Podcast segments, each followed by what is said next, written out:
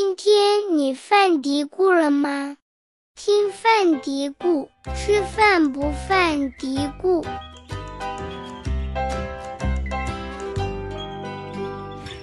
各位听众朋友，大家好，欢迎收听新一期的饭嘀咕，我是山楂。Hello，大家好，我是鱼。这期节目是我们二零二三年最后一期节目，所以我们想来做一个年终的总结盘点。嗯，啊，其实我们饭嘀咕开张应该是在呃六夏天吧，啊，所以上半年有很多事情呢是我们没有机会去聊到的。嗯然后呢，其实每年我们都会对过去一年的食品事件啊，包括呃。比如说我们买到的一些好物啊，什么做一些分享。嗯那后面几年呢就渐渐懈怠了，所以 也没有做。那今年有这个播客这个机会，所以我们想在播客上面来跟大家分享一些，然后可以更加随意一些。嗯写文章吧，总觉得特别正式啊。对，是。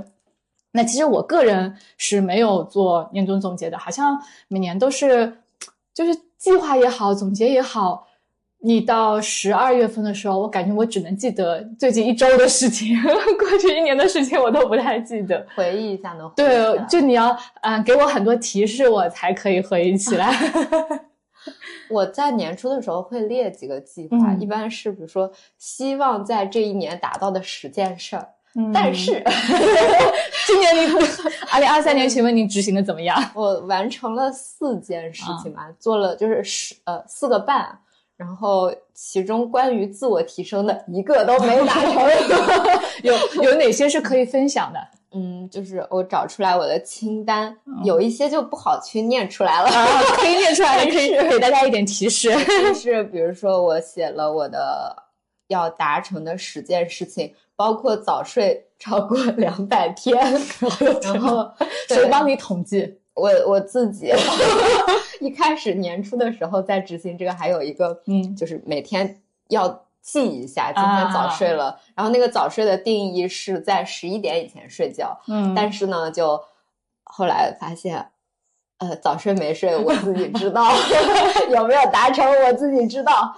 然后还有就是嗯。关于运动要超过两百天，嗯。那么今年的运动我应该有做了快到两百了，就是嗯。还没有完全达成，但我算它达到了零点五吧。嗯。然后还有就是去至少一个城市旅行，嗯，那今年其实是我疯狂出出去，对我我我印象当中好像你经常出去。对，我今嗯年去了好多地方，我在是在疫情后的反弹吗？算是就突然觉得说，呃，自己就是世界这么大，嗯然后前两年一直憋着，然后今年就我跟我的朋友，我俩就疯狂的想出去，嗯然后在四月的时候去了泉州，然后在那个五月的时候去了武汉，在哦，当然在更早的时候去了上海，然后上海、泉州、武汉，还有在上个月的时候，十月的时候去了南京，嗯然后也去了武汉。武汉最近是我总去的地方，对，所以我其实去了蛮多的地方的。嗯对，然后还有就是去关于读书的，那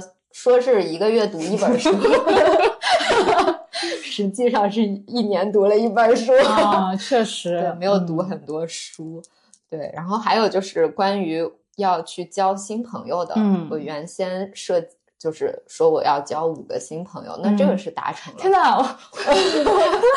新年计划是可以这样定的，是吗？就是我的我的这个计定计划的方式是，你能达到又可以不完成，啊对，就是没有那么大的心理负担。嗯然后，然后，因为就是我是有点希望自己能够主动去打开自己的就是、嗯呃社交圈子的，所以我当时就设计了这个环节，就是我要交几个不同的朋友，然后去嗯，并且这个交朋友不是我跟你说过话就行，嗯是我嗯们有就是多几次的见面的这种。呃，然后这个我也达成了，并且就是去参加了很多有意思的活动，嗯嗯对，所以这几个我还是挺满意的。剩下的就是 自我提升类的，自我提升类的都没有达成，基本上没有达成。我我们在讨论这个选题的时候，我就去翻了翻我的朋友圈。我现在基本上把朋友圈作为我就是原来有写日记的习惯，嗯但是后面今年早些时候不知道我的日记日记本去哪儿了，然后我嗯就没写，我就开始在朋友圈做记录。嗯然后我翻到了二零二三年一月一日，我看了我当时发的一条朋友圈，当时是我们家的狗。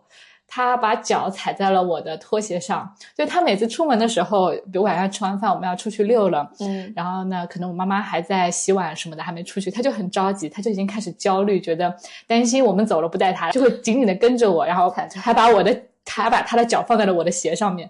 然后我当时给自己配的一条朋友圈是呃，新年给你把困难踩在脚下的勇气。然后我昨天在翻这条朋友圈的时候，觉得嗯，如果是这是我二零二三年的一个新年的一个愿望嗯，对嗯，那我觉得我应该，呃，算是达成了吧。嗯就我自己会觉得，好像过去一年是，呃，没有把困难看得那么可怕，嗯来了就来吧，就是那种心态。然后当时觉得啊，还蛮有意思的。可能新年的时候你自己许下一些什么东西，或者记下一些什么东西，等到年底的时候你来翻看，不管实没实现。就是有点像以前有一首歌歌什么给十五岁的自己写的信，就是那种你回过头来看你彼时的心情，你嗯到这个时候来重新去回味，这种感觉也挺好的。哦，我觉得你写的那个真的特别的棒，他也给了我一些勇气，就觉得嗯这一年好像突然有了动力，或者说有了嗯。嗯不会特别大的担心，然后去继续面对事情的这个勇气。是的，是的，看到有很微博上有很不止一个网友分享了一位国外博主分享了一个每年会问自己的四十个问题啊，嗯。我们看到的时候觉得说哇，这样分析的角度也挺好的，所以也想拿来跟大家分享一下。我们可以嗯一边聊，然后一边大家也可以试着从这个角度来回忆回忆过去的这一年。嗯呃那这个嗯、呃这个博主这个这个清单的原作者叫叫 Steve Angle 啊，嗯好像这个名字，我后面去查了一下他，他不是一个籍籍无名的人啊，他还是个有来头的博主这。样嗯，他好像是一个一款嗯笔记应用的 CEO，、现任的 CEO。他除了一个一年问自己四十个问题之外，还有一个呃十年问自己的四十个问题。嗯然后大家如果感兴趣的话，回头我会把这两个链接都放在我们的节目说明里面。嗯那我们今天先想来是这个，一起来聊这个一年的四十个问题啊。嗯，第一个问题是你今年做了什么是以前从未尝试过的？你今年有做哪些是没有尝试过？有很多啊，比如说我们开始做播客，开始做视频了，然后呢，我们还去摆摊了啊，对，是真的。对，然后自己的话，自自己的话，我就一下想不起来，我可能更多的是从工作上面来说，就有很多新的尝试吧。嗯，我觉得我今年去参加那种心理茶会，是我以前从来不会去做的事情。嗯因为就是呃，原先我可能还是会比较抗拒去在一些陌生的场合去分享自己的心情，但是今年的时候就去参加了这种就交朋友的渠道，嗯 主要其实主要是为了去交朋友，最后发现说。嗯，就是去参加那个活动的时候收获了很多，然后在很多人面前会去分享自己的一些经历啊，分享自己对事情的感受啊。然后你前两天不是说觉得我抗压能力变强吗？我觉得就是去参加这些嗯。活动，它也给了我一定的帮助，就是发现你在处理很多事情的时候，一个人很容易陷入这种嗯。死结，但是别人去就是从他们的角度去跟你呃探讨这个解决方法的时候，就会有很多的帮助。所以这个是我以前很难去做，但是我今年确实参加的事情。嗯嗯我昨天听了跳岛，嗯跳岛是一个应该是文学类的一个播客吧，听他正好听了一期他们的节目，那期节目呢，他是邀请了两位学者一起来分享，然后他当时我听到的时候觉得，哎，确实好像呃。最近这一年，我明显的感觉到大家对情感这个话题聊的特别多。那不仅仅是男女情感这方面的，就更多，比如说，呃，大家的压力啊，就是怎么样去排解这个压力。不仅在研究上，然后在我们的那个社交平台上，嗯都都会成为一个话题。因为社会上成为一个话题，所以有很多学者去研究这个话题。是的我，当时听到的时候，我觉得，嗯，果然是哦。对这现代么感觉人的这个压力确实是还蛮大的。嗯然后像这种治愈类的，或者说向内求，然后关注内心的这些活动，嗯最近都还是挺多的。我觉得，是的，嗯。好，第二个问题是。你是否实现了年初时和自己许下的约定？哎，这个话题你刚我们你刚刚聊过了 对对对，我们就过去吧啊。嗯第三个、第四个问题可以一起。你有没有身边的人生了孩子？你有没有身边的人去世？嗯，这个都有。嗯，我身边有人生孩子的，嗯。今年的六月份吧，六月一号，然后有个小宝宝出生，对，然后后前一段时间我还去看他了，嗯，然后身边的人去世，呃，我没有经历过，但但其实啊，就是每次说到这种话题，嗯。我都会内心是有点害怕的，因为呃，我姥姥姥爷年龄都很大了嘛，对吧？就是、嗯就就是对，就是尽管现在是笑着说的，但是嗯内心还是会非常的担心，嗯所以说，呃，我可能有点难以去面对这个问题。对，因为我比鱼鱼会长几岁，嗯所以呢，到我这个年龄之后，我身边的老人其实年纪更大了，嗯所以我从去年开始就一直经历，比如说家里亲戚朋友这种长辈去世还是比较频繁的。然后去年、今年我们家也有一个比较特殊的情况，因为我妹妹生病，嗯，那嗯，我妹妹是比我小四岁嘛，所以也不停的要去思考这个问题，就是关于时间啊，关于生命啊，关于最后这段路要怎么走啊，会看很多内容。嗯，那其实我第一次接触这个话题的时候呢，是我爷爷去世的时候，当时就是接触说，啊、接触一些关于安宁疗护的内容啊，啊，我最早还在那个儿童医院，呃，血液病科，血液病科不是有很多小朋友得白血病的嘛，嗯。嗯，参加一个志愿者组织，就是每周末可能是有一个病房学校的项目，嗯，就也会接触这样子的事情，跟那里的护士聊起来，就比如说一些可能没有很好的治愈希望的小朋友，那这个护士呢有这个心，想要给这些小朋友做一些临终关怀类的，就是减少痛苦。我不再做积极的治疗，我如何帮你？啊、做减少痛苦的这些措施，那这已经是可能四五年前了。当时我跟那个护士聊起来，他想实行，但是一直没有做。那这么多年过去了，其实因为现在自己家里人又面临这样的事情，我在寻找这样子有没有这样的渠道的时候，就会发现，哎。嗯啊、没有这么多的渠道。今年也频繁的看到呃《三联生活周刊》，然后一席这些呃机构，他们有在做相关的关于安宁疗护的报道。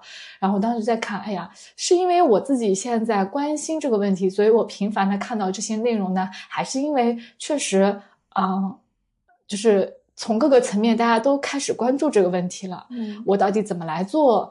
呃，就是最安宁疗护这个事情，我们国家嗯起步也比较晚嘛，嗯然后可能也是只有在一些大城市才能做，嗯所以面临就是说家属其实要自己去学习很多呃知识，获取很多信息，然后怎么样来处理这个事情。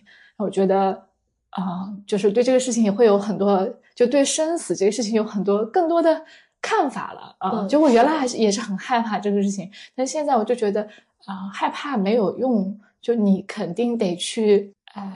面对这个对你你得去面对这个事情，而且嗯是它是就是会感觉生活人生就是各种开始和结束嘛，是不仅仅是生命的开始和结束。比如说我每天做各种事情，我一个项目的开始和结束，一段关系的开始和结束，我们吃一顿饭的开始和结束，就是各种开始和结束组合起来的。是的那开始有的时候是令人兴奋的、高兴的，但是有的时候结束可能也是一个开心的事情。比如说你结束一段痛苦的关系，或者一一种痛苦，就是我想就是用更加平等的心情去看待这两种，嗯看待开始和结束，嗯就会有这样子的一个啊、心灵的成长。哇，很感触。嗯我想到了两个事情，嗯一个是关于就是嗯一个分享吧，一个推荐是我今年看到的一个台剧，嗯、它叫《不良执念清除师》，它是一个就是又搞笑但是又哭又笑的一个哦剧，就是就是在讲面对呃生死、面对嗯死亡的一个、就是一个感受吧，然后人要怎么样去正视死亡，或者说怎么去呃应对这个情绪，那这是一个事情。然后刚才你在说这个开始和结束的时候，其实呃，我想到的是那个少年派的奇幻漂流，啊，就里面有一句台词，我真的特别的感触，嗯而且我每次想起来，就我我会觉得人人生有遗憾的时候，我就会想到这个台词，就是他就说那个。呃，人生就是不断的就是告别嘛，对吧？嗯对然后，但是可能你会遗憾的是，你没有去好好的去就是 say goodbye 这个这个嗯事情。嗯，具体是什么我不太记得了，但大概就是这个意思。然后今年的时候，我我去捐衣服，嗯 我当时在捐衣服的时候看到了，就是我的那个衣柜里面有好多是可能今年、去年到今年都没有碰过的衣服，所以我把它理出来，想捐掉。好好跟衣服说告别。当下那个遗憾的感觉好重啊，就是那种你知道，你可能就再也不会见到它了。于是我那天就嗯，就就在那边沉默。嗯，然后呢，我就为此写了一篇日记。我觉得这也算是我对他们的一个仪式感，就 是 就是。尽管我没有过去真的珍惜和他们相处的这个时光，但是，嗯，最后也是做了一个小小的告别。但同时也想到的是，可能就是过好每一个每一个当下，然后还有就是和身边的人都好好相处，因为你不知道什么时候大家就是，比如说就不联系了呀，或者怎么样的，对吧？所以说，至少在相处的这个时候，我们是很。快乐的，或者说是珍惜彼此的，我觉得这个就足够了。嗯，对这就说到为什么我们一定要到年终或者年末做总结，每一天都是新的一天，是的，对吧？每一天都是独一无二的啊！我们经常会说二月啊，新的一天怎么样？但其实每一天都是一个新的开始，对吧？是的，是的，嗯嗯。好，下一个问题。你访问了哪些城市、州、国家啊？因为这是个外国人嘛，所以他这个问题其实中文翻译过来还比较那个。去了哪些地方？对，你去了哪些地方？去了好多，刚才已经说过了。我好像还没有。你现在去北京了？啊，我我对我今年二月份的时候带我妹妹去北京啊，我们去做了一次化疗。下一个是，明年你想拥有哪些今年你没有的东西？钱。我想要。发呆的时间，我今年确实觉得看书的时间特别少。嗯，是的，是的，嗯，对吧？我我们不是经常在选题会上我说，我说我觉得我的时间怎么这么满啊？早上从周末从早到晚好像都在做事情，就时间很少，就啊，挺想要一些发呆的时间吧。嗯嗯，我就是觉得今年的。就是今年的钱不够花，祈求暴富。好好好，昨天的富贵给你，昨天的富贵。对，但是我之前去算命，去财神庙，他怎么说？财神说：“你所求之事，鬼神不管。”所以让我好好上班。对，嗯。第七个问题：今年有哪些日期会永远铭刻在你的记忆中？为什么？这个太难了，我我。不知道，我好像，呃，哎，这么一说，好像我也没有一个特就一下子能够想起来的，对吧？嗯，不知道大家有没有这样一个啊铭刻铭记在心里的，一下子能够想起来的这么一个事情啊？嗯，对。第八个，今年你最大的成就是什么？我今年顺利的过完了今年，这 就是我每年的，就是对自己的一个嗯表扬，就是你今年也在有。认真的过，并且顺利走过去了，我觉得这就是我最大的成就了。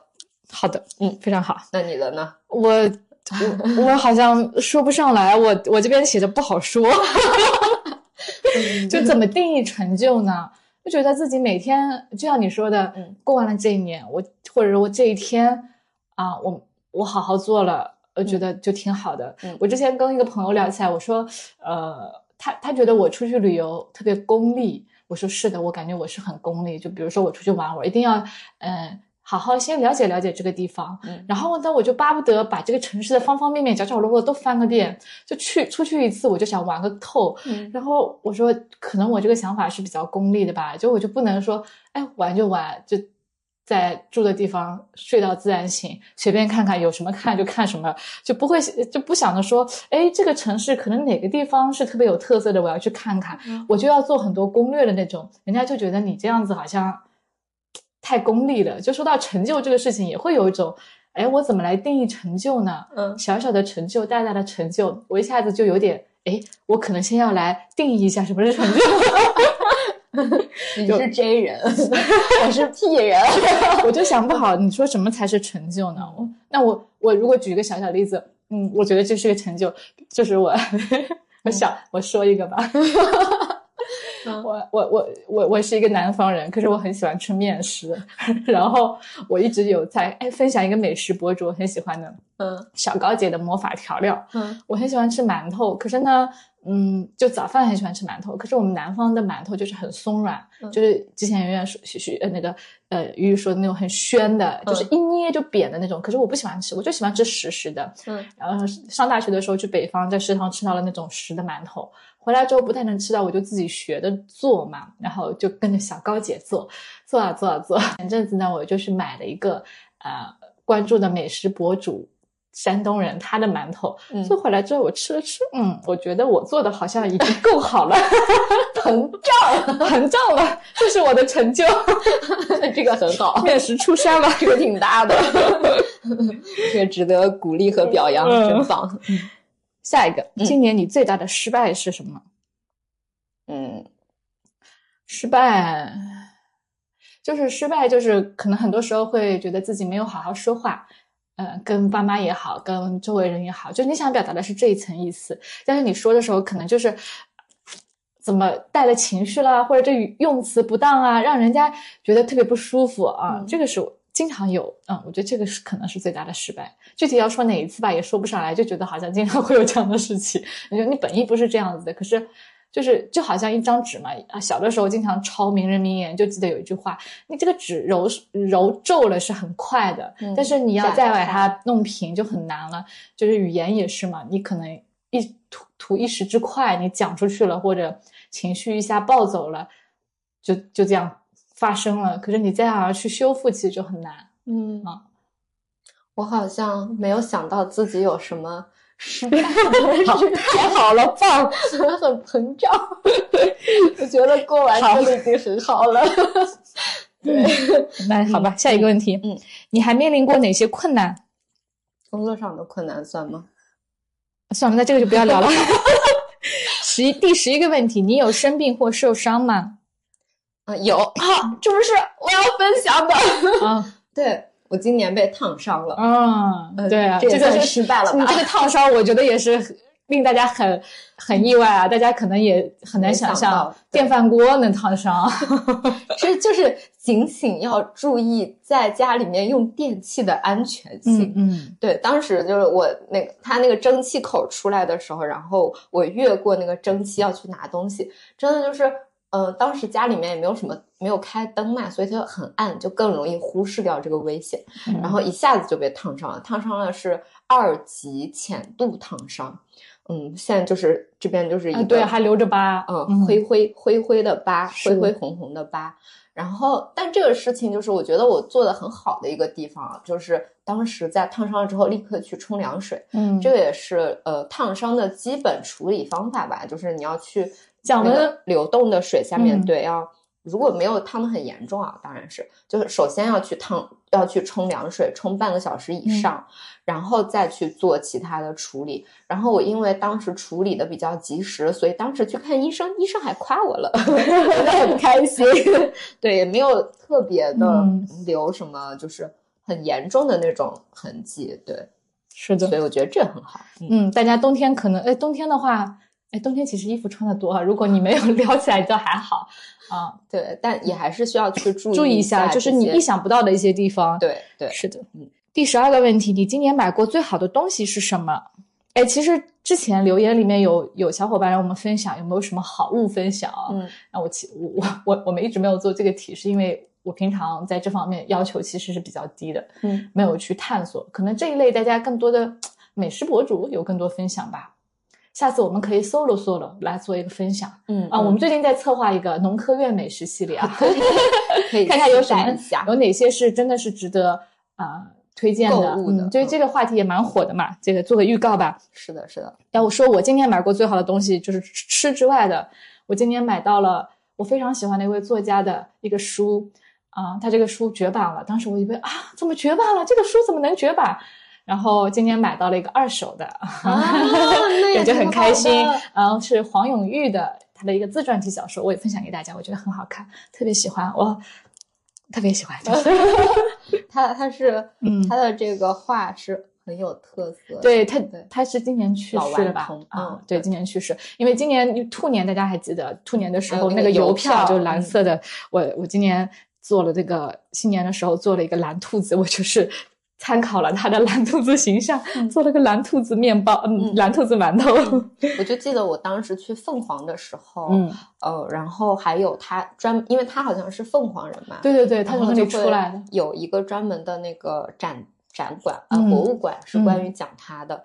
然后我印象中当时不知道是不是真的遇到了他本人，一个老头，不知道啊，就 有个老吗？有个有个老老老头儿，然后当时我们擦肩而过，我还跟我妹说，我觉得嗯他还挺有气质的。后来就是从就是一个展馆里面出来的嘛，那现在想想没准儿保不准，我其实跟他见过哇，对你们在同一个时空相处过，超级超级兴奋。希望是这样子。嗯，下面几个问题我们快速过一下吧，然后哪个可以聊的就可以聊一下，好不好？嗯第十三个问题，谁的行为值得去表扬？第十四个问题，谁的行为让你感到震惊？十五，你的大部分钱都花在了哪里？十六，有什么事让你感到超级超级超级兴奋？十七，哪首歌会永远让你想起今年？十八，与去年同期相比，你现在是更快乐还是更悲伤？更瘦还是更胖？更富有还是更贫穷？嗯十九，你希望自己能做的更多的是什么？二十，你希望今年能做的更少的是什么？二十一，你如何度过假期？二十二，你今年是否坠入爱河？二十三，你现在讨厌任何人，而去年这个时候你并不讨厌，有没有这样一个人？二十四，你最喜欢的电视节目？二十五，你读过最好的书是什么？二十六，你今年发现的最好听的一首歌是什么？二十七，你今年看过的最喜欢的一部电影是什么？二十八，你今年吃过的最好吃的一顿饭是什么？二十九，有什么是你想要却没有得到的？三十，有什么没有发生的事情，如果发生了，会让你这一年变得无比满足？三十一，你会如何描述你今年的个人时尚风格？三十二，是什么让你保持理智？三十三，你最欣赏的名人、公众人物是谁？三十四，什么政治问题激起了你的兴趣？三十五，你想念谁？三十六，在你新认识的人之中，谁是最好的？三十七，你今年学到了什么宝贵的人生经验？哎，为什么是三十七，不是四十个吗？对 你中间我就就 跳过了吗？跳了啊，不是，哎，你生日那天做了什么？眼看着跳过去了。好的好的，反正最后一个了。嗯，能够总结你这一年的一句话是什么？我嗯，鱼鱼有哪几个问题你是马上想到了答案呢？想到了今年的个人时尚风格是什么？是多变，因为我染了粉头啊，发，对对对，特别好看，芭比粉。是的嗯我就是那个公主，是的，很好看，就是对对对，而且是长发、短发这样子来回变，我嗯就觉得嗯还是挺多变的。是的，对，还有一个是，呃，刚才想刚才想到的是什么忘记了。啊，我我其实有呃电视节目跟电影，哎，说不知道可不可以分享电视剧？嗯，我今年比较喜欢的一个电视剧就是一个日剧《重启人生》哦，你看了吗？我看了一点点，我没有看完。啊啊我我挺喜欢，因为我原最一开始喜欢是因为我挺喜欢安藤英这个呃女主角的，就嗯她是演《小偷家族》的那个。然后后面看了这个之后，呃，这个剧我就很喜欢。昨天我们不是在聊说。呃，为什么觉得时间过得越来越快了嘛？然后我就想起来，这个剧里面其实说了一个，我当时说我看到过一个动图来解释为什么时间过得越来越慢。他就他那个场景是，呃，那个，嗯，这个电视剧的设定啊，嗯、其实其实四个朋友就是不断不断的重新过人生，他是为了去去救好朋友。嗯那其实刚刚开场的时候有一集就是大家过呃吃完饭回来在车里面，大家就在聊，那个时候他们可能大概三十岁左右，然后就开始聊年纪这个事情，然后说为什么会时间过得好像觉得越来越快了，然后其中的一个人就说，啊、就有这样一个解释说。如果是对一个三岁的小孩来讲，一年是他人生的三分之一；但是对三十岁的人来讲，一年就是他三十分之一。嗯如果是九十岁的话，那就是这个相对的占比是越来越小了，所以你会觉得人生越来越快了。嗯就他是我后面看到好像是应该是某个哲学家提出的这么一套理论。哦，我当时听这个的时候，我觉得哦，好像是这样，就是你会觉得哎，好像哪里不对，但你就觉得好像又挺对的，是不是？但是你也不知道哪里不对，是不是？就一年的相对时间，嗯，是好像变得越来越短，然后你就有那种时间飞飞飞驰的感觉。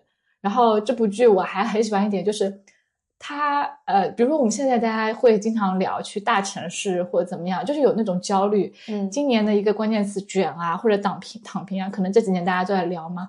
就看这个剧的时候，他们最后都回到了自己的家乡，嗯然后呃，都生活在原来的小城市里面，你的时间是跟那个你熟悉的人、熟悉的地方在一起，大家做的一样的事情。然后你小的时候逛的商场，现在还是这样，就这种安心感让我觉得很好。然后你就会想到这个时间。我们在说时间，我们在聊生死或者在聊生命的长短的时候，你会觉得就是嗯，这个时间里面加了一点心理情绪的因素之后，这时间好像就是变变长长了。嗯对对对，就是是不是伍尔夫还是谁有说过这么一个？你就在一些一个小时里面加一点人类的情感的因素进去，它可能是五十倍、一百倍的增长，但是另外一方面，它也有可能一个小时在那个心灵的时间上面，它可能只是小小的一秒。是的，就嗯，就这情感因素的投入，就是 会让你想到很多关于时间的、关于啊、人生的选择啊。然后我觉得这个剧很好。我觉得就是时间，它就是个相对的概念。对对，就是不同的感受下，你的时间的变化是不一样的。而且我之前有一次还跟朋友在那边讨论，我说，对于石头来说，它都没有时间的感觉；对于猫来说，就可能它也不会有时间。就我觉得。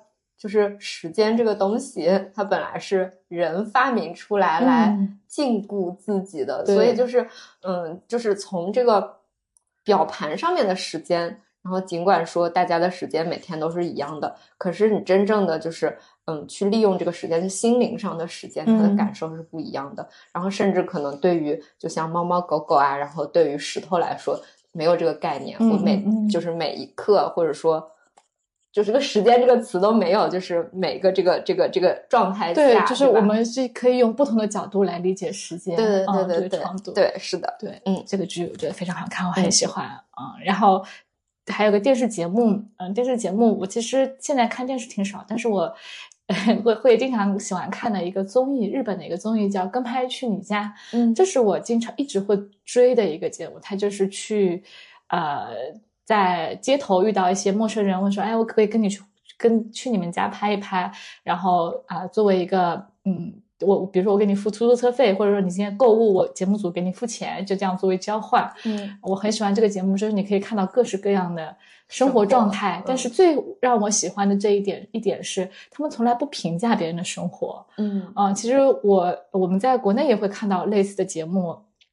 你经常包包括我们自己，可能也会忍不住的去教人做人，或者说去评价，对不对？我我我看这个节目的时候，就学到一点，哎，就是那种不带评价的去看待别人的生活，然后你看到各种各样的生活，你会觉得啊、原来还可以这样子，嗯然后我真觉得这些做节目的人，他们是怎么样做到？因为比如说我节目组有这样这么一个要求，说，哎，你们做节目的时候不需要去评判为什么，但是很多时候你可能无意的就会流露。但是我觉得这个节目它一贯就做得很好，它不去评判别人的生活，但是它有的时候也会有一些帮助性的。之前有一个可能在中国也挺火的，就是一个老爷爷家里面可能都是垃圾，嗯然后节目组有帮他去清理什么的。但是你在看这个过程当中，你看到的是弹幕里面有各种评价，但是节目本身它是没有去对这个人的生活方式什么也好去做更多评价。嗯这个是我非常喜欢这个节目的一点。嗯嗯，所以说，希望明年做的更少一点的，就是少教人做人。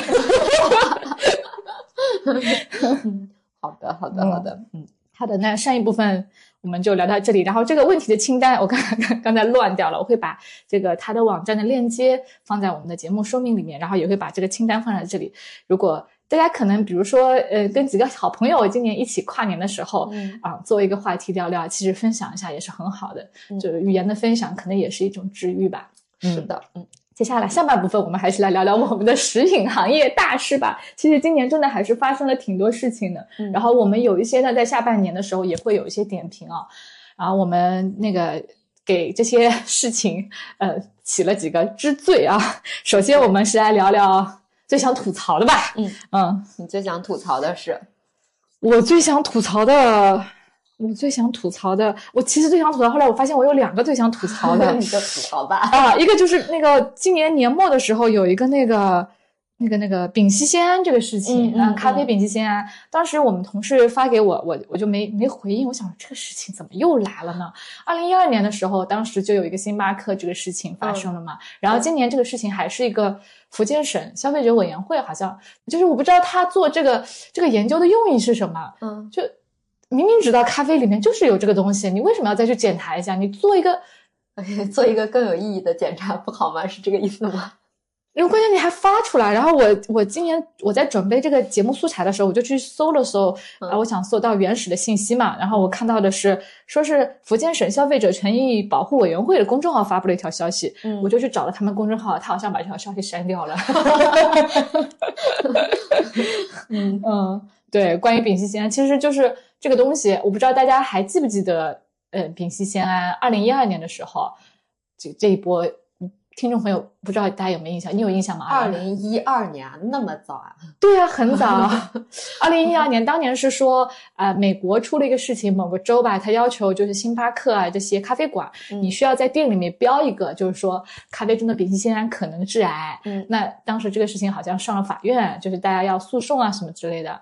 然后我们在国内看到了这条消息，然后当时我们公众号其实有跟进一条，嗯就是说这个刷屏的星巴克致癌风波，呃，来了解一下。那其实二零一二年，二零一二年，对，二零二零一八年，二零一八年说错了，二零一八年，我想说，刚刚说二零一二年那个时候我还在上学，错了错了错。了，我说二零一八年，不好意思，各位 时间弄错了，二零一八年，我记错时间了，应该是这样子的，就是二零一八年当时有这个法院这个出来，但是更早的时候，丙烯酰胺引起大家关注是大概是在二零零二年的时候，嗯。嗯，就是当时是瑞典吧，应该瑞典还是北欧的一个国家吧，他们的研究机构就发现说，哎。食品里面居然有丙烯酰胺，因为最早的时候它其实是一种化工原料，嗯。跟食物是不搭嘎的，嗯。然后它也不会说让食物变得更好吃或怎么样，所以没有商家说会把这个东西加到里面去啊。嗯。但是后面就是，嗯，瑞典他们做了正好做了个研究，发现说一些，比如说薯条啊这种食物里面，嗯发现了丙烯酰胺，然后大家开始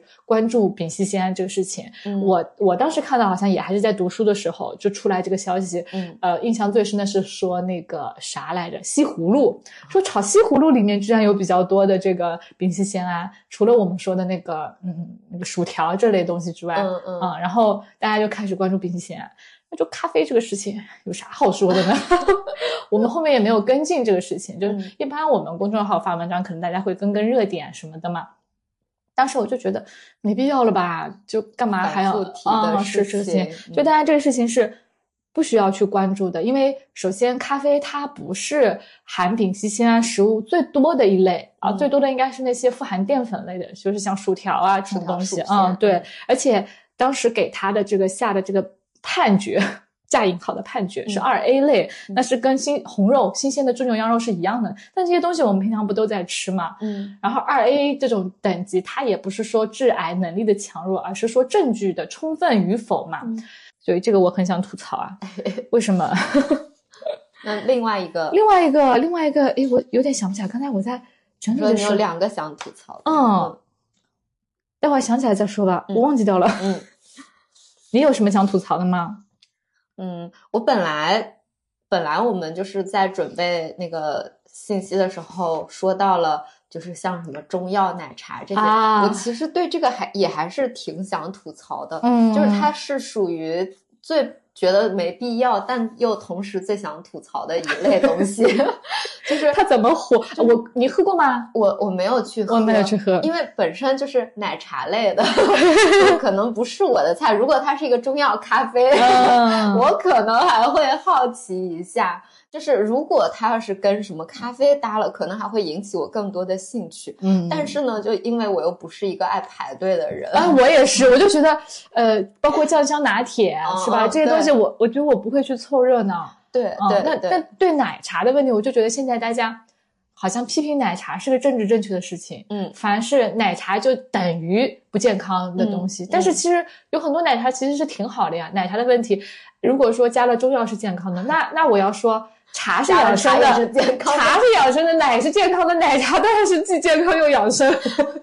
就自己在那做，我觉得是没有什么问题的。啊，对，对，但是那些店里面的，它本身我觉得就是噱头大于意义吧，而且它其实加了中药这个东西，本身我们一直都说啊，中药中医它都是一个就是很个性化的东西，每个人他的剂量他的什么都不一样，对吧？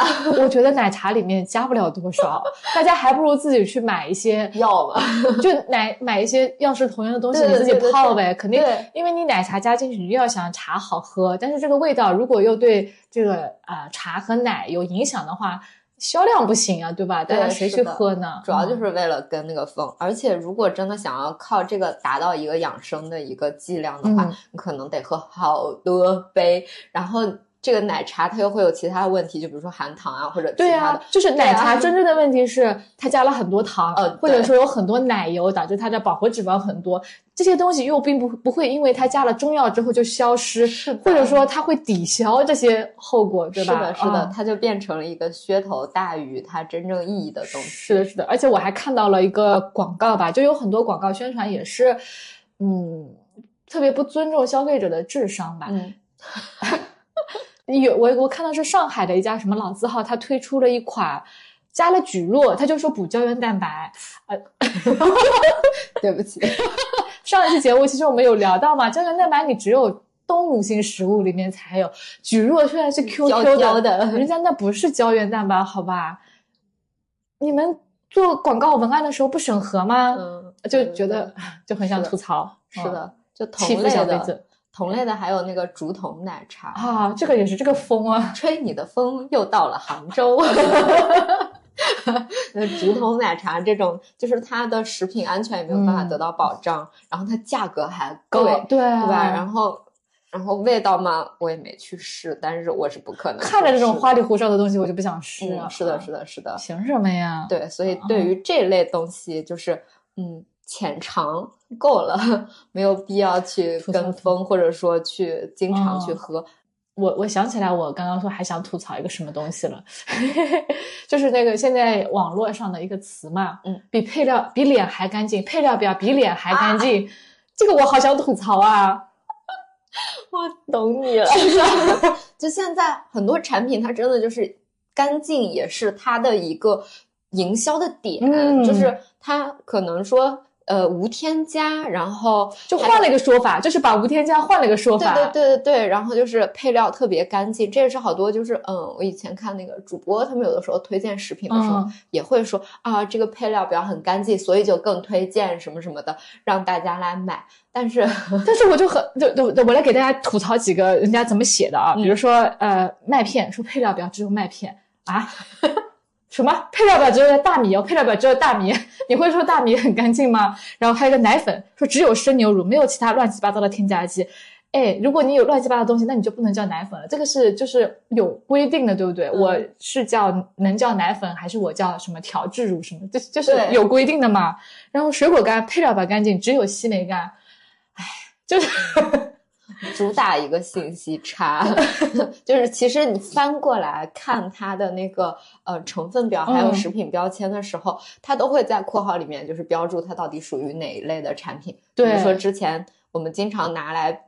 反复鞭尸的 各种 各种那个乳饮乳饮料对，嗯前面写的是什么什么乳，它会在下面很小的一个标签括号写风味乳饮料，对对对或者什么调制什么什嗯，调制乳还算是乳吧，对就是什么风味乳饮料这种，就是嗯嗯，就大家不会看到的。对，这是一方面。另外一点就是，大家在强调配料表更干净的时候，就是在呃觉得说我不加添加剂的产品一定是更健康、更安全的。嗯但其实这个就是又是又是一种拉踩行为。对现在现在信息就是都是比较透明的了，然后也是比较充分的了。你使用合法、合理、合法、合合规使用添加剂，我我个人是不会介意这个事情的。嗯，然后可能有些人会啊、我就是这这是大家的消费选择，但是其实呃，是不是说这个有添加剂的就呃不加的，是不是更好？这个事情肯定不是这样子的。我昨天看到一个博主，他说小孩在外面吃那个水果软糖，嗯他觉得加了很多色素啊不好，我回家来自己给他做。但是你自己给他做，你用果汁、水果榨成汁，然后说水果味特别浓郁，那从营养学的角度来讲，它其实也是糖嘛，是一样的，只是嗯颜色用了天然颜色。而且说回到以前我们在一开始学习这个关于添加剂的时候，嗯其实就嗯最早就说像我们的。呃，加这些东西是为了让这个食物更稳定啊，或者说为了让它更便于存储啊，对为了让它更安全啊，就是你比如说你腌制其实也是一种添加呃叫食品工业的方法嘛，对，糖渍啊、盐渍啊这些也都是，所以就是至少在我看来，就是也不太需要说那么如临大敌，看到有所有的加工啊什么都是不好的。是啊，对对对对就就就就好像说那个，我又想起那个做粽子，就是有些地方不是有碱水嘛？嗯那老底子碱水是用那个灰草木灰，那你你还不觉得哎这个干不干净呀？那现在有这个现成的碱水，它的成分就是草木灰里面的主要的成分，那不是？那你要说哎，我这个不是纯手工的，我这个是 添加剂，我不要。就其实嗯嗯，也是一个信息差的是的问题。是的是的那我我们小的我们以前做豆腐啊，大家。早的时候可能用石灰里面弄一点出来，现在可以有现成的凝固剂，那你说这个是不是添加剂呢？嗯，啊，那你要抵制，那真的是什么东西都 是的，是的，是 这，个是我特别想吐槽的。是的，呃因为经常有人要我们来推荐什么好的零食，嗯，掌握基本的看营养标签，嗯，然后你怎么看配料表，你知道吃的是什么，然后再决定，呃，根据这个它的这个情况，你决定吃的量调整就可以了，对对吧？对吃零食嘛，不就是图个好吃嘛？对，然后嗯就是不要被各种呃，比如说什么无良的一些号去诱导吧。我觉得可能他们就是主打大家会对这个事情焦虑，然后嗯去各种去、呃虚，就是叫什么啊扩大这个焦虑感，然后扩散这种焦虑感。其实可能没有什么必要。对，而且很多东西它不需要加，呃，比如说加糖或加其他添加剂，可能就是它工艺本身确保了。比如说罐头，我已嗯经杀菌过了，我不需要再加防腐剂，嗯或者是冷冻的食品，我已经在低温的条件下了，我也没不需要。对，我没必要再去强调说我没加防腐剂什么，然后去营造。把这个配料表干净跟健康安全捆绑在一起就两码事儿，分开看啊。是的，嗯嗯，对，这是最想吐槽的。哎，嗯吐槽的吐槽完了。嗯嗯，那说说想尝试的吧。尝试的淄博烧烤淄博烧烤是几月份火的？夏天吧，是不是？没有再早一点，好像这么早？嗯哎，我都不记得了。对，但我是没有吃到的。但是呢，在一个美食 荒漠的城市，任何一个地方的这个美食都想尝试对，都会让人好奇一下。烧烤是不是一个北方食物啊？我我上大学之前我没吃过烧烤这样子的呀？啊。哦，哎，那我还真不知道。但是，嗯，像我们家那边，它有很多那个回民，然后嗯我们那边的那些什么羊肉、牛肉的啊烧烤还是挺好吃的，我还挺喜欢。回了家的时候，我们过年去聚餐，我就很喜欢让他们带我去吃那些烧烧烤对，但是杭州这边它确实就就好多都变味儿了，我觉得就我没有那么好。那可能就真的是，这不是我们杭，这不是杭州，就是本地生长出来的一种 吃饭的形式。嗯我确实没吃过，所以我呃，我第一次吃到烧烤是上大学去北京，嗯然后那个时候也是很好，就是呃，现在可能都会变被一些连锁店啊，然后特别整洁漂亮的那个店铺取代了。以前可能就是一些路边摊，嗯然后是大家很多人的回忆啊。我们那边那个时候有什么西门烤鸡翅，呃，嗯平常比如说社团开完会或者年末的时候，我们都会去那里吃。然后我吃过，我觉得哇，这个东西怎么那么好吃的？就是是一个烤馒头片。呃那个我就想啊，烤馒头片这么简单却这么好吃啊！这是我第一次对烧烤改观。我自己是不太爱吃烧烤，是因为我不太能接受，就是肉肉类烧烤之后衣服上那股味道，嗯啊这个嗯是我不太能接受的，所以我其实不太爱吃烧烤。但是烤馒头片真的是我，我现在想起来我就很想去吃。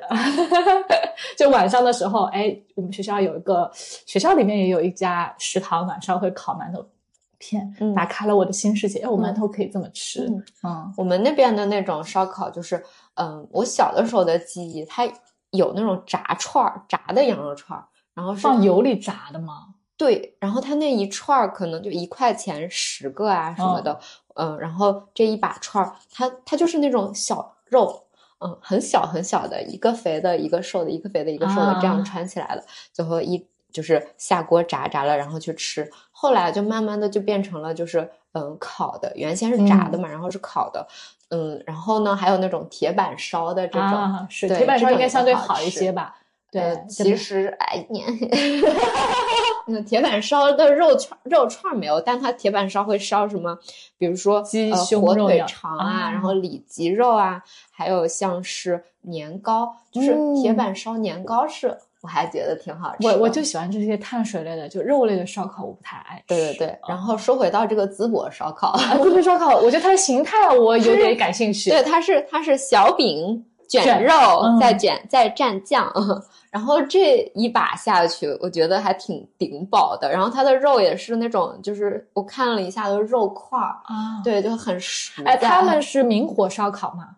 有研究一下吗？这个我没有注意，但嗯我觉得这种就是很热闹的烧烤店，它应该都是明火烧的。对对对，然后，然后，唉，就就还是觉得挺向往的，在一个美食荒漠的城市。嗯对，只不过说就是烧烤，就我们也是从健康的角度会经常提到的一个不要经常问吃题对，嗯就是因为它明火烤肉啊，或者说高温烹饪这个肉类，会产生很多这种有害的物质，它有可能会有致癌、致畸性嘛。嗯，那么就是偶尔吃一下。同时，我觉得就是烤肉啊、烤蔬菜，它还就就好多人喜欢烤那个蔬菜，那我觉得它还是会有另外的一个问题，就是油会很大。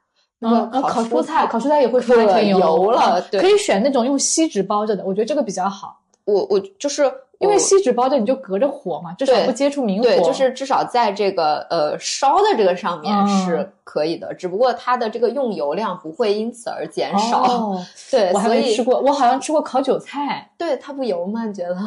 我不知道，我以前在我们学校门口吃的那个，还有那个烤香菇，嗯，这两个我吃过。对对对对对嗯，对，然后还有烤金针菇。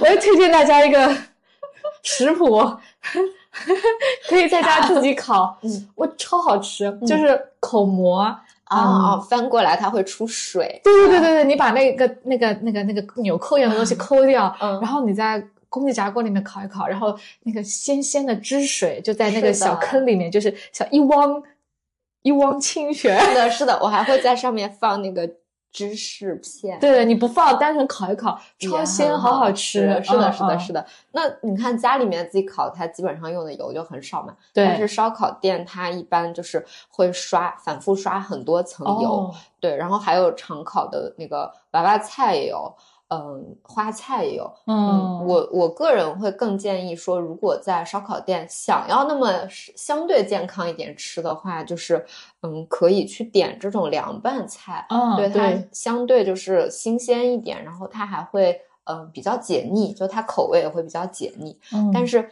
嗯，就是除此之外，就是还有点那种生菜，比如生菜包肉。嗯，只不过我看淄博烧烤，它就是饼卷的那个肉嘛，它可能呃，就大家就可以控制量，然后偶尔吃一吃就好了。我觉得这就够了。还有就是一定要回家换衣服。哦，对，就是身上这个油是烟，的，这个烟它你在外面的时候，烟会进入你的皮肤嘛，嗯然后也嗯会通过衣服进入你的皮肤。是的，是的。回到嗯家最好马上洗澡，把衣服洗掉。是的，还有多吃蔬菜，多吃水果啊。另外还有一个，又说回到这个，就是就是对，就是呃，可以多吃一些像富含维生素 A、维生素 E 的食物，维生素 A 的这种吧，或者说呃富含贝塔胡萝卜素的这些，因为它嗯。本身是对于我们的这个呃它产生的这些不良的物质所带来的影响，能够有一个弥补性的一个嗯作用。比如说它产生了很多自由基啊，然后这些抗氧化因子它就能去补上去。那就要一份那个啥小番茄，对对对对对，然后或者说你带个小橘子，回家来吃吧吧。是吧？嗯，好的，赞。是我们聊了最想吐槽的、最想尝试的。嗯，那去年其实还有很多事情啊，我能够想到的，比如说，呃，我们有聊过那个代糖的事情，嗯是吧？代糖的事情去年还出现了两次吧，一次是阿斯巴甜，还有一个赤赤藓糖醇，嗯，对，阿斯巴甜是一种人就高倍甜味剂，就只要一点点就甜度比较高，而且它是一个人工合成的，嗯就是嗯原来自然界中是没有这种东西，然后大家造出来的。对那赤藓糖醇呢，它是属于我们说的天天然甜味剂那一类里面，它是自然界中本身有的。然后当时它火应该是因为那个元气森林是不是啊？元气森林是不是用了赤藓糖醇？是的就把它带火了。嗯但是后面也有研究出来说它可能会增加血栓，有这么个事情。嗯阿斯巴甜呢，是因为世卫组织发了一个说它可能，嗯它是什么二 B 类吗？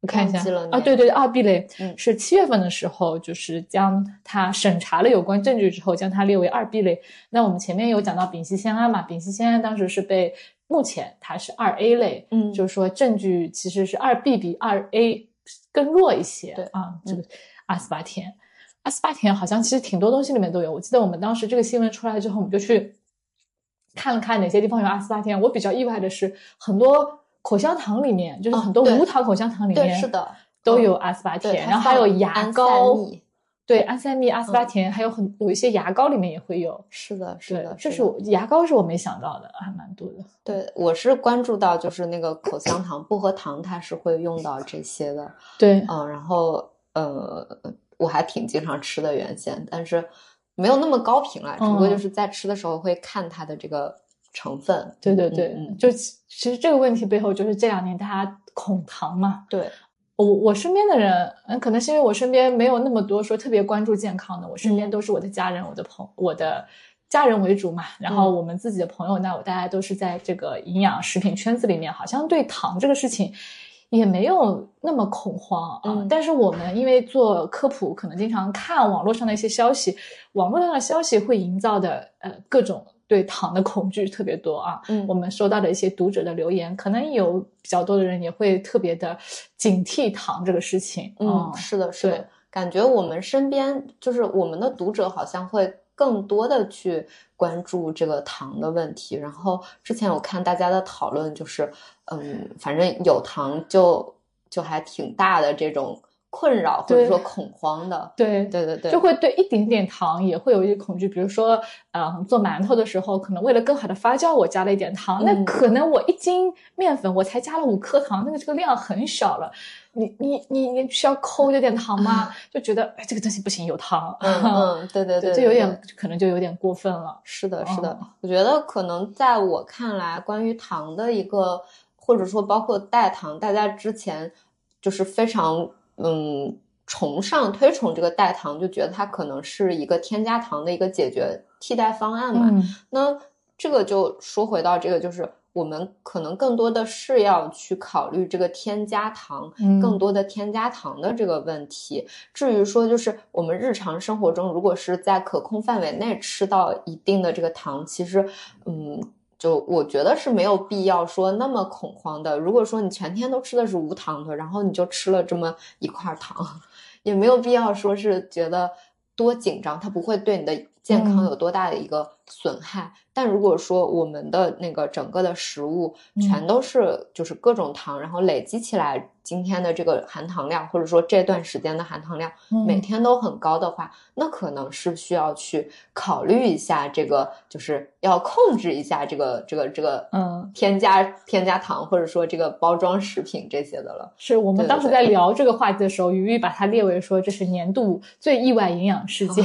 哦 这个意外在哪里？就是觉得原来大家觉得可能，比如说像吃点糖醇，嗯大家觉得它很完美，哎，对对对结果他也发现了可能、那个。对对对吧？对但是我后面又想，你说意外吧，可能也不意外。嗯，咱们任何一种东西，你拿去过犹不及。对对对，物无美物，过则为灾嘛。嗯可能任何一种，只不过是你没有拿去把它放在显微镜下，可能我放在显微镜下好好去研究，你都能挑出些刺来。是的，嗯，就是呃，不能说呃吃点糖醇或者阿斯巴甜有问题，就觉得糖是更好的选择。嗯嗯，它只是告诉我们，哎，代糖。可能并不是像我们想象的那样完美，可以无限制的去消费它，觉得它是一个终极的解决方案，只是给我们这么一点提醒吧。嗯对，而且就是像用代糖的话，很多它会隐藏掉一些其他的问题，就比如说那个含代糖的产品，它是高油的，对吧？嗯，然后它可能是一些点心啊什么的，就是没有办法去用这个，然后去不全面。对，就是就是它并不代表着就是一个健康的一个选项，然后是的可能很多人他呃一味的去，就至少在当时一味的去选择了这个代糖，包括喝那些饮料代糖饮料，觉得嗯更安心什么的，他可能忽视掉了其他的问题，是所以这个也不是我们想要看到的，或者也是我们经常会去强调的这个事情。对，但是另外一方面，我觉得代糖油在很多地方，我觉得它确实是比糖更好的。嗯比如说，我们觉得糖，我们已知的糖的一些危害啊、嗯龋齿，它容易升高血糖，升高血糖之后可能对增加一些炎症的一些问题啊。另外一个就是糖带来的空热量，那嗯这些问题代糖是可以帮助我们避免的。但是如果我没有代糖，我能够控制本身这个量。对，那这些你也是可以安心的享受这个甜的，对吧？就比如龋齿，那你吃完甜的都之后，你刷刷牙，然后总量你控制一下。对，然后我们经常说的，啊、我们前之前节目里面也有分享一些吃的方法嘛，比如说我调整一下吃饭顺序，嗯或增加膳食纤维成膳食纤维什么这，就你一样可以啊、享受这个甜的。是的，啊、并不是说需要说，哎，代糖不行，我糖也不行，生活好像就 没有乐趣了。对，没有必啊要把自己束缚的这么紧张。对对对，就是。然后其实我们说到这些东西，又跟我们 前面吐槽说什么呃配料表干不干净啊，嗯大家说推荐有什么好的食物啊什么之类的，就是要推荐的话，我们永远是推荐不尽的。你很多食物啊、你肯定就像书一样的，你会觉得说哇，好书这么多，我怎么都不知道。嗯我看到了一本书，哎呀，我还有好多好书我没有看到。食物也是一样的，我看到了一个好吃的食物，我可能错过了更多好吃的食物。但是你只要看知道这个是好的就可以了，我读到了这本书是好的就可以了，是的，是吧？是的，不要那么贪心，有一寸进寸有一寸的欢喜。是的，嗯 是的，嗯啊，对，这是我们说年度最意外的，嗯，然后还有什么事情印象深刻的？回忆这一年啊，我们在杭州，我印象啊比较体会比较深的就是今年的天气比较异常。嗯，那去年其实我们也聊了一期关于气候的饮食，是这个是我今年印象比较深刻的一些事情。那像杭州今年夏天啊、冬天气气温就很奇怪嘛啊，对，啊哎，是不是我们聊那个植物肉也是今年的事情，植物肉啊，对哎对，我们就今年才开张的嘛，对吧？我突然想到啊，植物肉它也是嗯今年也算是应对气候变化的一个。对对，就是科学家们或者说在做一些想到的一些东西啊。对对对，对，就是在聊这些话题的时候，你会觉得，嗯、今年自己会明显的觉得好像。因为忙了，你可能就只是在关注周围的事情，嗯没有去关心更远的远方啊，去了解一些事情。比如说今年，其实前段时间我们不是讲那个甘肃地震嘛，然后我就觉得，呃，哎，我好像没有太多的去看这方面的消息，嗯啊、没有，就是心里面会觉得，哎，好像太囿于眼前，你没有这个精力去关心更远的远方，这样那种嗯感觉。就就希望明年可以，包括气候也是嘛，嗯，可以多多关注一些我们做的事情，就是我们今天做，我们今天的生活，嗯呃，便利的或者不便利的，都是就是前人栽树，后人乘凉这种嘛。那其实我们希望未来能够更好，也是有赖于我们今天每天做的一些事情，对不对？是的是吧？嗯啊，这是我嗯。呃，如果回到我们说的那个四十个问题，嗯想明年再更多做一点的吧。嗯嗯嗯，最让我选为最让我担忧的、最让我担忧的一个东西吧，它是预制菜。今年其实这个话题好多，对，今年其实比较出圈的是那个预制菜进校园进校园这个事事情啊，对，但其实我算是比较早就是有在吐槽过，或者说有在嗯，就是不太赞成过这个这个东西了。你不赞成预制菜还是不赞成什么？不赞成进不赞成预制菜吧？我倒是我倒啊是没有说是觉得预制菜它有多不好，但是 仅仅是从就是个人对于吃美食的爱好是吗来 说，对，因为我觉得嗯，思考了一下自己会吃嗯到预制菜的场景吧，嗯，一方面是就是呃自己比如说。没时间去做饭了的时嗯候，或者说去叫外卖，他会送到很多预制菜到我们这边。像我今天中午吃的那个粉儿，它那个汤包，啊，对吧？它它可能就是提前做好的这个东嗯西。然后还有一个，就比如说，嗯、像很多我我最近的感触就是，像很多饭店，它的那个菜，嗯，都是预制菜很多，对，就有可能就就像是，嗯，你去这家，明明是两个都不是同一个。品牌口味是一样的，对你可能会点到一样口味的这个产品。我觉得这事情其实让我还挺难过的。当然，如果说从品控、从食品安全的角度，那预制菜它确实是比你就是所有的人在那边自己弄要更安全、更。嗯，就相对更健康一点，然后它的口味也能保证不变，但同时让我觉得这个世界它在失去很多自己的特色 是。就是那种嗯，以前我们经常说锅气啊，我们经常说明火炒东西啊，就电磁炉都都不行的这种，一定要火去炒的这个这个味道。是，然后现在就在逐渐逐渐的去丧失，也就让我觉得很多这个嗯，就是。店啥的就没有那么好吃了，那这个可能是我会更难过的一个事情。对，就两方面吧，就是你如如果从美食的角度来讲，那就是要让两就就觉得要两类事物都是可以存在的啊。我追求美食，希望比如说杭州有这个 美食荒漠这个问题嘛，好像摘掉。对你，我想摘掉美食荒漠这个这个帽子，那其实是需要说有更多支持，呃，大家自己来做菜的这一类的。这种餐馆的生存的，但是从另外一方面啊，大家也会觉得，比如说年轻人都觉得很忙，没有时间来准备。那预制菜其实是。我不知道这个概念是怎么样，但是我自己对这个的认识，我就觉得它其实涵盖很很广的，嗯，就是我的预制的这个程度，可能预制的程度和类别都不一样。我觉得像我们平常吃的，比如说速冻包子、速冻饺子，这些也是呃，对吧？都都是预制的，可能大家家里平常就就在买的。然后如果说我自己家里面，嗯，我会把那个自己的做好的包子、饺子我冻起来，那其实也是一种预制，是吧？是的。然后蔬菜，我们家经常冻的就是那个西兰花。一次会买很多，那我会把西兰花摘下来啊，简单焯水之后冻起来，那也是某种形式的绿绿 绿植菜。是的，那它是一个可以让我们生活啊更加便利、节省时间的一个做法。嗯，然后你说要好不好吃吧？我现在觉得，呃，可能有一些。就是这个可能就是要挑啊！我记得我们去年的时候做过一次那个速冻包子的测评。嗯，我最早的时候接触到这种速冻包子，是我上大学的时候去日本，嗯，那时候在便利店打工，然后我就看到他的包子全部都是那个冷冻包子，然后蒸一下嘛，我当时就很鄙视，我说包子肯定要吃现做现蒸的嘛，那对我就对他这个包子我完全就不想去尝。但是现在其实我我现在我那个时候年少无知。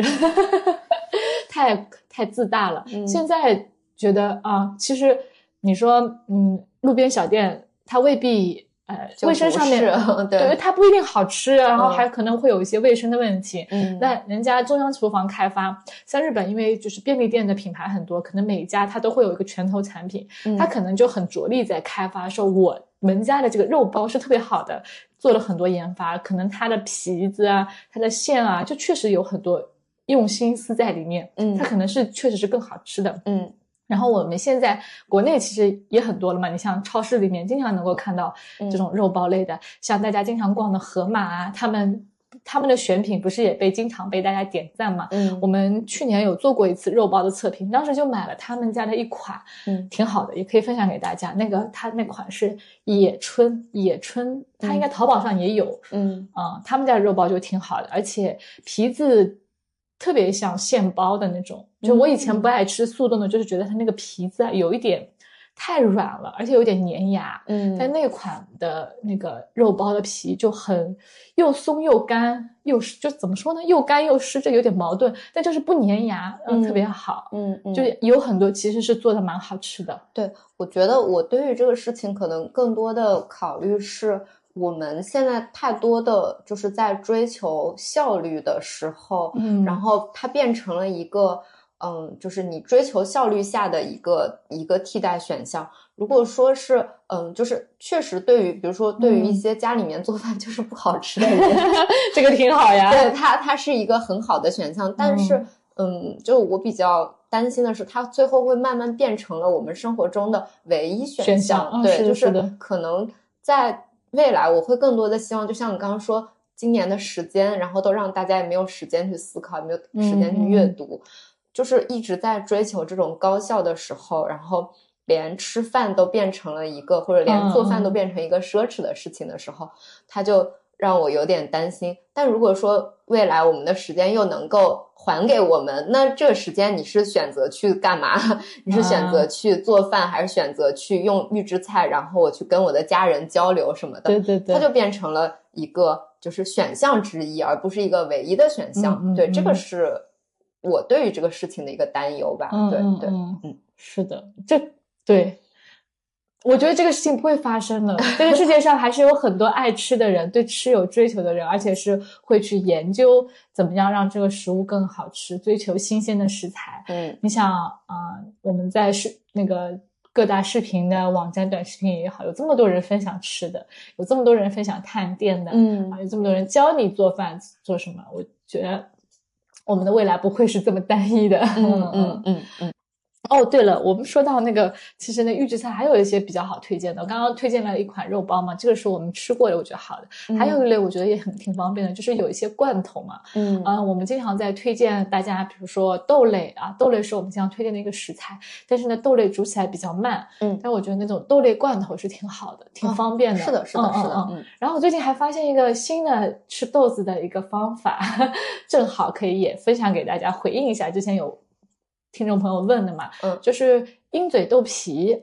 嗯，我看到一个新的形态的吃鹰嘴豆的方式，就是现在国内其实有蛮多企业在开发鹰嘴豆相关的产品，嗯比如说有鹰嘴豆的零食啊，它其实可能烘烤一下，还有就是鹰嘴豆泥，呃，然后最近买到了一个是鹰嘴豆皮，就就说是豆皮吧，我觉得它有点像面条，它就一卷卷卷起来的，豆皮不就是面条吗？豆皮就是面条吗？不是面条，就是它就是面条形状的。对对对，就是在那个哦，那豆丝，sorry，就是在呃湖北那边，他们好像会吃的一个像面一样的东西，就是豆丝。哦，它是拿绿豆还是什么做的？哦，就也是这种面条的形式，然后做主食。它是细的吗？嗯，那我我圆的吗？具体是什么样子的，我就我就不太知道了，因为我妹她不是在武汉嘛，她就。老是问我要不要给我寄点儿，对他说也是特别好吃，算是可以试一下湖北那边的一个一个食物。嗯，对，就是我说这个鹰嘴豆皮，就是吃鹰嘴豆的，它是干的，其实是比较好保存。然后你吃之前，就像家里面豆腐皮干的一样，你泡一下。但是因为鹰嘴豆本身是一个淀粉类的豆子嘛，所以我觉得它是可以当面条吃的。你泡完之后是。扁扁的一条，嗯，我觉得还蛮好的。是的，是的，开发出了新吃法。对对对，其实好的，因为我我我本身还是个消费欲望不太那不太高的人，所以大家问说有什么现成的可以推荐的，确实是没有太多可以推荐的。但是我觉得大家想要找好吃的，就是去关注美食博主，然后嗯，我们掌握了这个看标签的，然后掌握了呃怎么样去控制自己的量，那你吃什么都不用担心，找一个自己喜欢吃的。然后嗯就可以了。是的，希望未来一年大家都能做个自由的人，各方面的自由啊，就是的，吃糖自由，吃水果自由，吃蛋糕自由，吃甜品自由。对对对。然后也希望新的一年我们都越来越好。是的，好，那这期节目我们就聊到这里，二零二四年再见，拜拜，拜拜。